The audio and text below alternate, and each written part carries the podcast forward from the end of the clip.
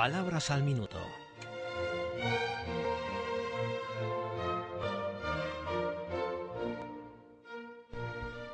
Hola a todos.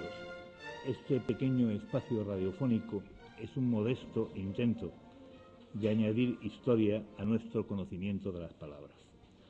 Hay quien afirma que la etimología, especialidad lingüística que estudia el origen de las palabras según la academia, es la madre de todas las ciencias y bien podría defenderse la tesis.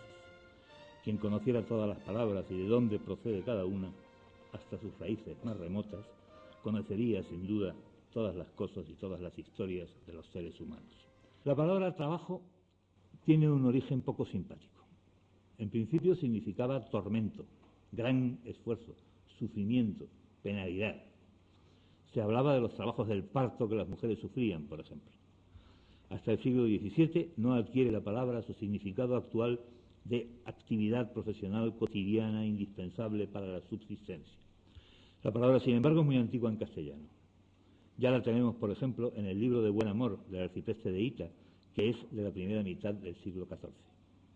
Como dice Aristóteles, y es cosa verdadera, el hombre por dos cosas trabaja. La primera, por haber mantenencia, y la otra cosa era por haber juntamiento con fembra placentera.